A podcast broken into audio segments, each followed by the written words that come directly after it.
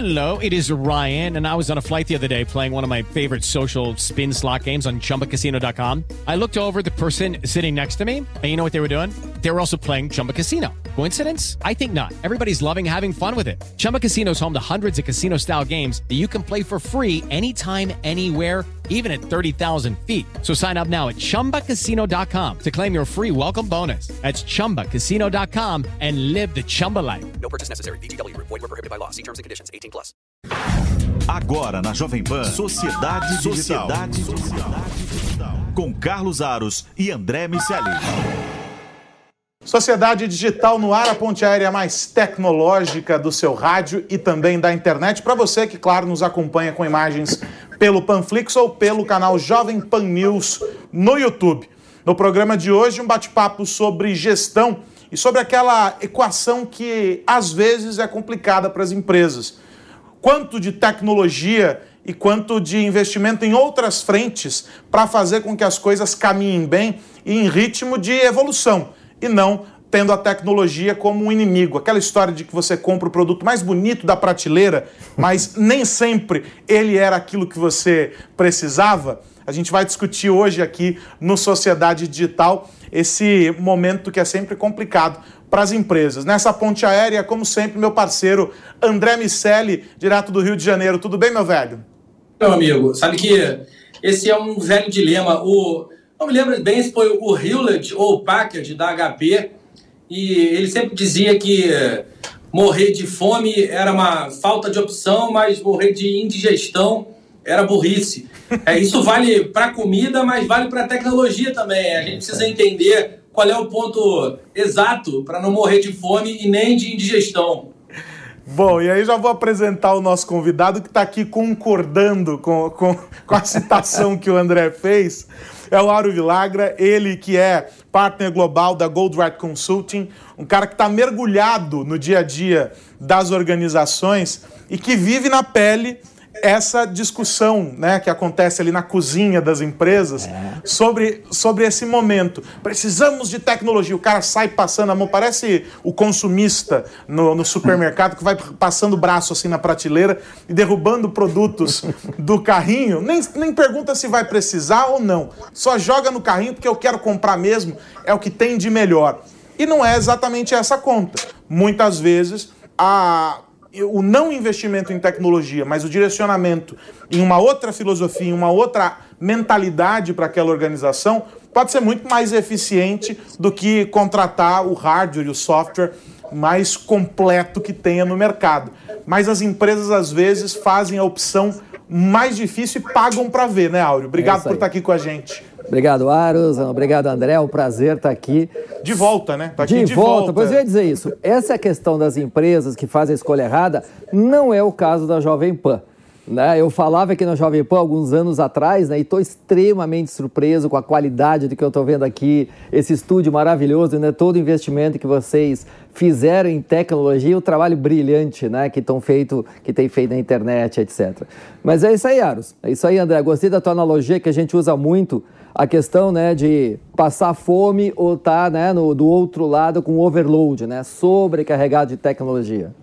Agora me diz uma coisa.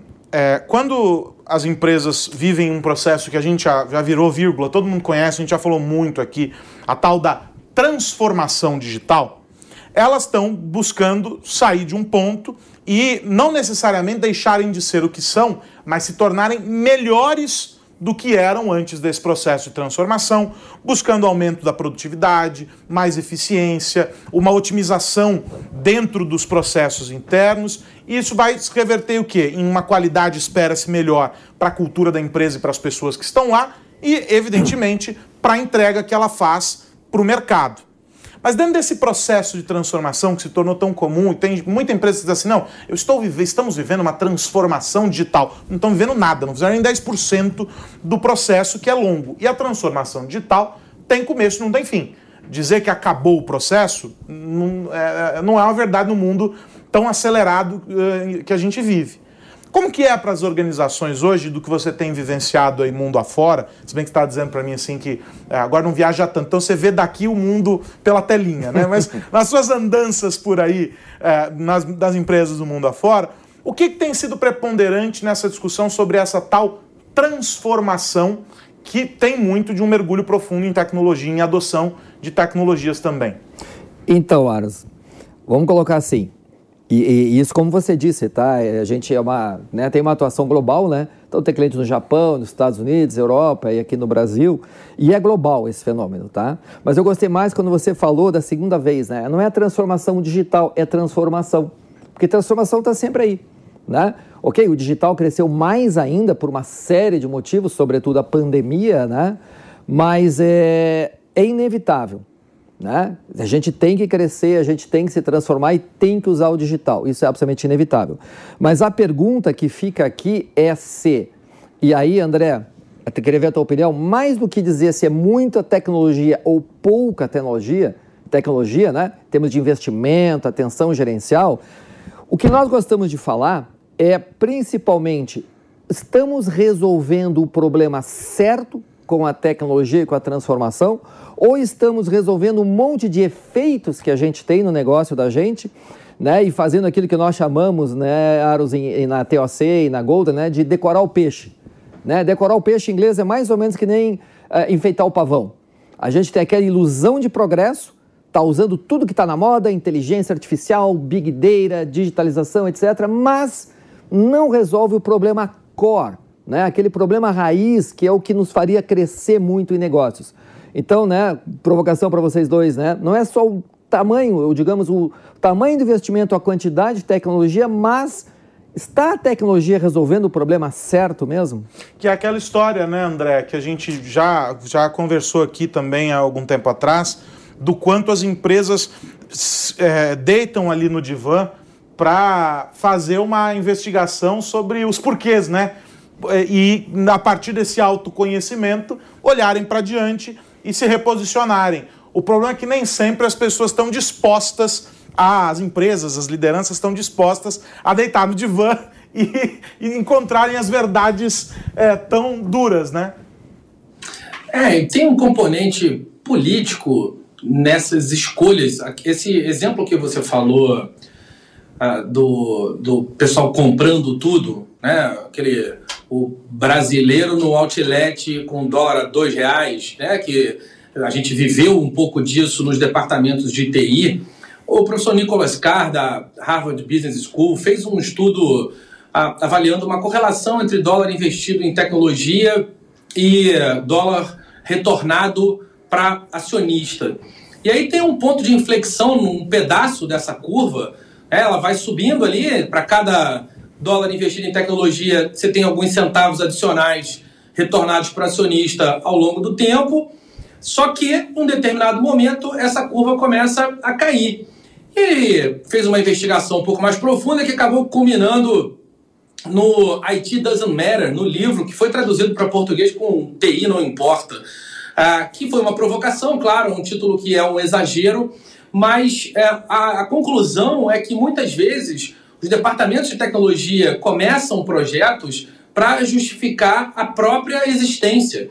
Então, é, é, eu queria, estou fazendo esse preâmbulo para responder e agora vou perguntar: tem visto esse cenário? O que você tem ah, nessas andanças pelo mundo, como o Aros colocou? O que você tem observado em relação a esse ponto ótimo? A gente faz projetos de tecnologia ou para ajudar a empresa a vender mais ou para ajudar a empresa a gastar menos. Só que essa pressão pela utilização desse conjunto de alternativas que agora beira ao infinito, evidentemente com o perdão do exagero, mas tem realmente muita coisa para se investir em tecnologia, muitos caminhos possíveis.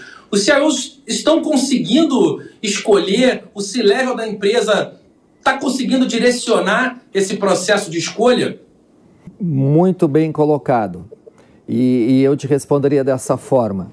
E você citou um livro, né? Eu vou pedir para o Aros mostrar os livros que eu estou dando para ele ali, tá? Dois livros. Ganhei sobre... dois presentes aqui, André. Morra de inveja porque você está longe, não Ah, que nada. maravilha, hein? ah, mas, André, se você me permitir, é claro que eu vou te mandar também os olha livros lá, de pronto, presente. Já né? perdi a exclusividade nessa brincadeira aqui. Bom, olha lá. O que eu falava aqui na Jovem Pan né, sempre foi sobre a teoria das restrições, né? TOC, que vem de outro pensador, André, que é o Dr. Eliahu Goldratt, que escreveu uma série de livros e todo mundo conhece, A Meta. Mas tem esse aqui também, dê uma olhada ali, ó. Necessário, mas não suficiente. Esse foi um livro, André, que ele escreveu na época, quando tinha sido contratado pela BAN, né, e era aquela explosão, aquela bolha dos ERPs, foi antes da BAN ser comprada né, pela SAP.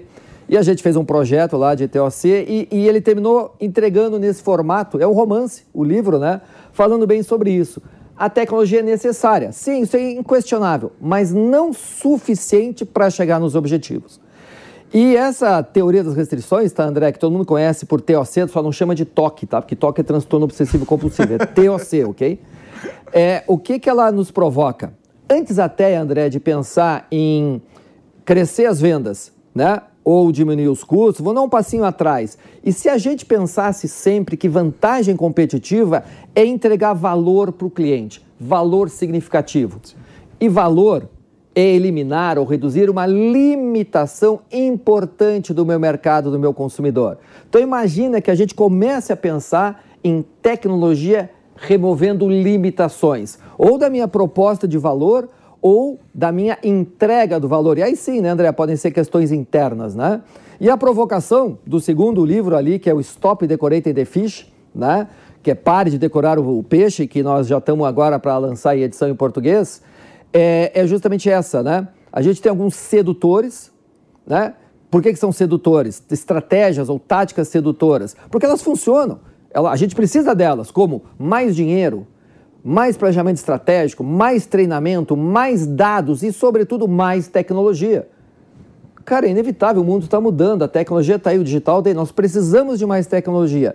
Mas a provocação é, o que eu estou botando? Indústria 4.0, Big Data, etc., está realmente eliminando uma limitação significativa da minha proposta de valor ou da minha entrega do valor, ou está me causando aquela ilusão do progresso que não está mudando nada no meu negócio em si. Faz sentido? Agora, faz todo sentido, mas aí a minha, a minha dúvida é a seguinte: quando a empresa chega num ponto uh, em que ela se depara com esse cenário que você está descrevendo agora, e aí é de uma autoconsciência, vamos, vamos colocar dessa maneira. Identifiquei que, olha, tudo que nós estamos fazendo aqui está é, tá em vão.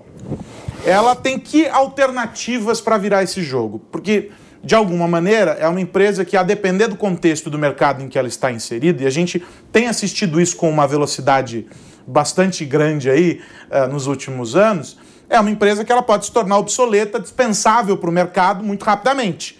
Porque outras vêm com uma velocidade de, de entrega para o mercado desse valor que você está mencionando, muito mais objetivamente é, percebido pelo consumidor e acabam ocupando um espaço. O que, que essas empresas fazem? Essas que se encontram nessa situação de, opa, estou indo pelo caminho errado.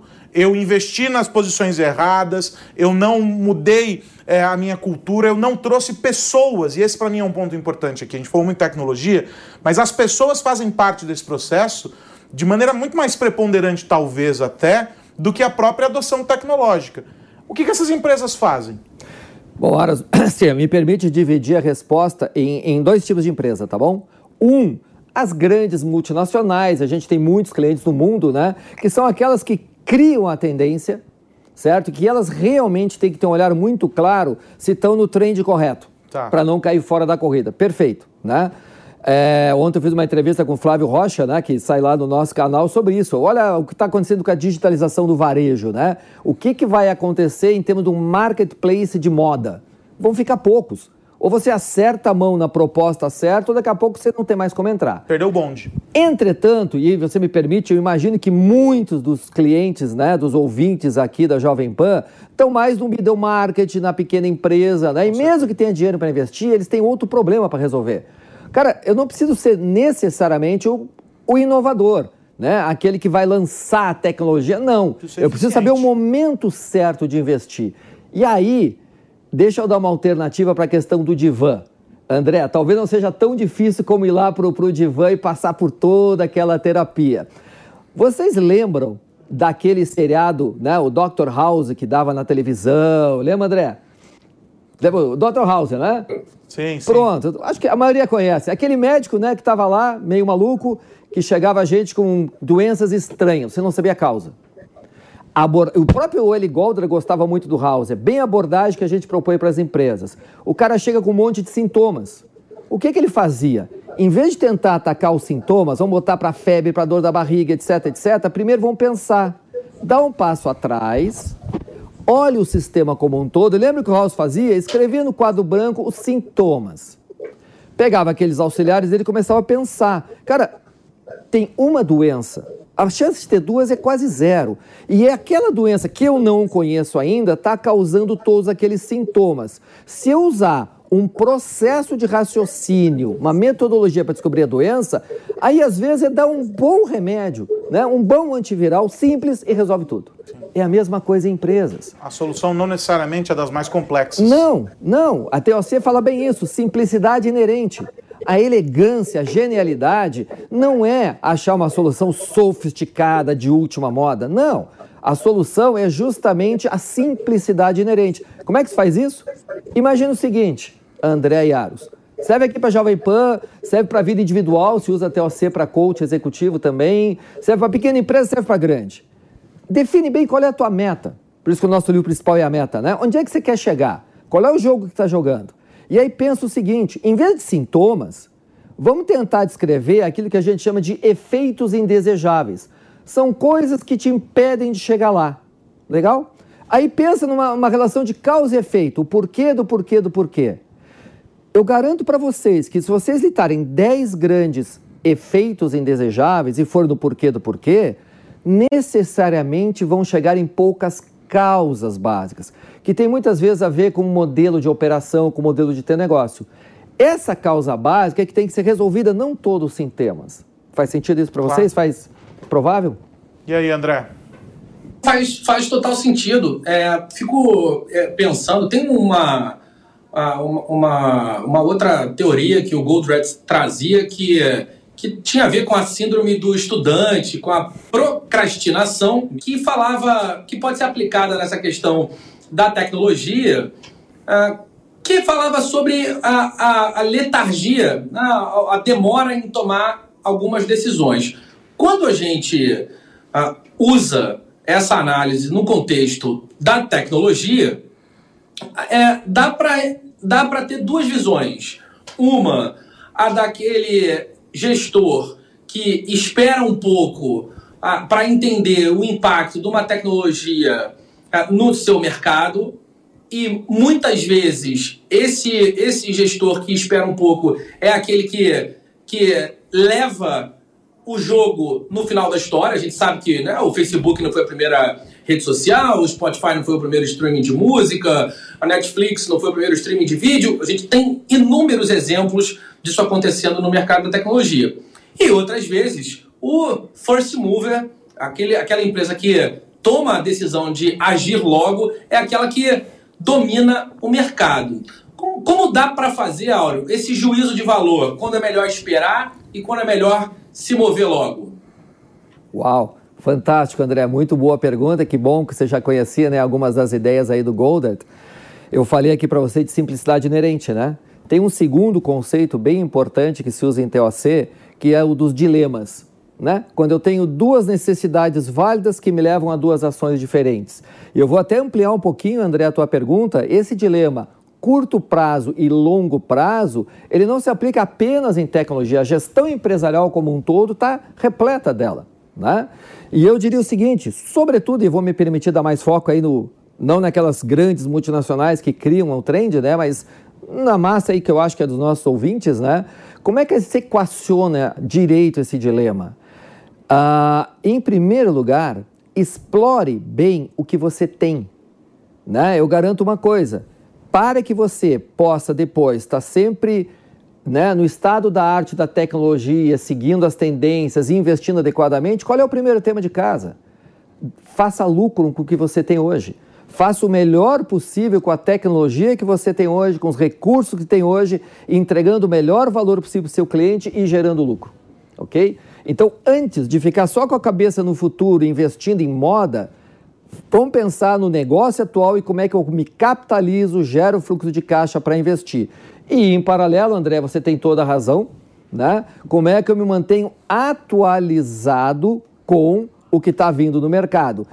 é, evaporar a nuvem. Para quem tiver curioso, né, entre na internet, TOC, evaporar a nuvem, resolver dilemas em TOC, que é justamente um, um, um, um framework para tratar com esse tipo de dilema.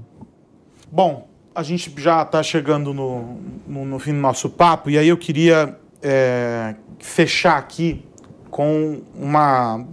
pensando nesse mesmo público aqui que você direcionou essa tua resposta, numa ideia de que muitas vezes, é, e a gente fala isso muito, e é verdade, porque se aplica, mas talvez não a todos os casos, com a facilidade hoje promovida pela nuvem, por uma série de outras tecnologias, ficou muito mais barato você contratar soluções e ferramentas que antes só as grandes empresas tinham acesso. Então, é tudo uma sanfona, né? Você vai modelando para o tamanho do teu, da tua necessidade.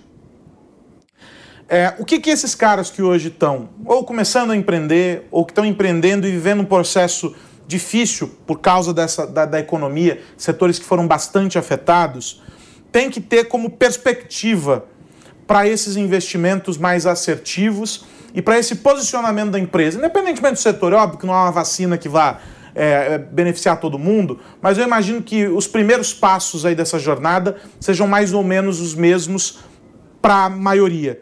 O que, que, você pode dizer para esses que estão nesse desespero aí de puxar agora? Devo abrir um e-commerce? Fecho a minha loja de roupa aqui é, de bairro? Não, tem um restaurante? Vou pro. Não sei. Há uma série de dilemas que eu imagino os empresários aí por esse Brasilzão estão vivendo. Para que lado eles correm? Uhum. E, e, vou dizer assim, ó, quando eu falei middle market, talvez não tenha sido a expressão correta, porque eu não estou falando só no pequeno empresário. Vamos pegar a empresa de um bilhão, Sim, 3 os, bilhões os, de reais, os, que estão nessa linha, no né? meio do caminho. Tem os caras no meio do caminho. Por que, que a gente tem esse nome de teoria das restrições? Né? Por uma questão muito simples, pessoal. A gente tem que melhorar, tem que investir naquilo que precisa ser investido, melhorado, e não em tudo que pode ser melhorado. E sabe o que, que é essa coisa? Aquilo que restringe mais o nosso atingimento da meta. O recurso escasso, que pode ser capacidade, fornecedor, cliente, o mercado, pode ser tecnologia para eu poder competir, mas o Golden sempre dizia uma coisa: sabe qual é o recurso escasso para todo mundo, para todo tamanho de empresa? Atenção gerencial. Não é o tempo, ele passa igual para nós, né, na, na, nossa velocidade. É o que, que a gente faz com ele. Então, o grande, digamos, conselho, eu poderia dizer assim, Aros, é não desperdiçar a atenção gerencial tentando aplicar a tecnologia em tudo. É de novo aquela história.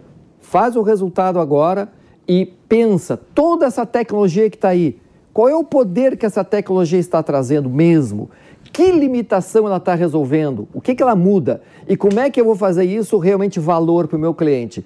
Eu acho que com, com esse mindset, seja o tamanho de empresa que seja, tá? já é um bom início para melhorar essa situação. Bom, esse papo podia seguir porque tem muitos outros tópicos, né, André, para a gente abordar, mas infelizmente o relógio é cruel. Quero agradecer demais o Aro Vilagra, partner da Gold Red Consulting e que esteve aqui conosco nesse papo. Acho que tem insights preciosos aí para você que, que nos acompanhou. Se pegou o programa pela metade, corre lá no Panflix e assiste uh, a, a íntegra, se você sintonizou aí na rádio, pegou pelo caminho. Papo bacana, com muitas reflexões importantes, as indicações de livro que depois ficam lá na descrição para quem quiser acompanhar. Áureo, obrigado pela tua presença aqui, foi demais. Obrigado. Obrigado, Aros, obrigado, André. Foi um prazer voltar. Tenho muito carinho por esse lugar aqui. E está sempre convidado a ver mais vezes. André Miceli, semana que vem tem mais, meu amigo. Semana que vem tem mais. Carlos Aros, Áureo, obrigado. Um abraço para todo mundo que nos ouve e vê. E para você que nos acompanhou até aqui, eu faço essa recomendação. Corre lá no Panflix, porque este papo com o Áureo, na íntegra, está disponível por lá. Ou, claro, todos os programas anteriores e essa nossa discussão eterna sobre os impactos da tecnologia no nosso dia a dia. Um grande abraço, Sociedade Digital volta na semana que vem. Até mais. Você ouviu Sociedade Digital com Carlos Aros e André Miceli.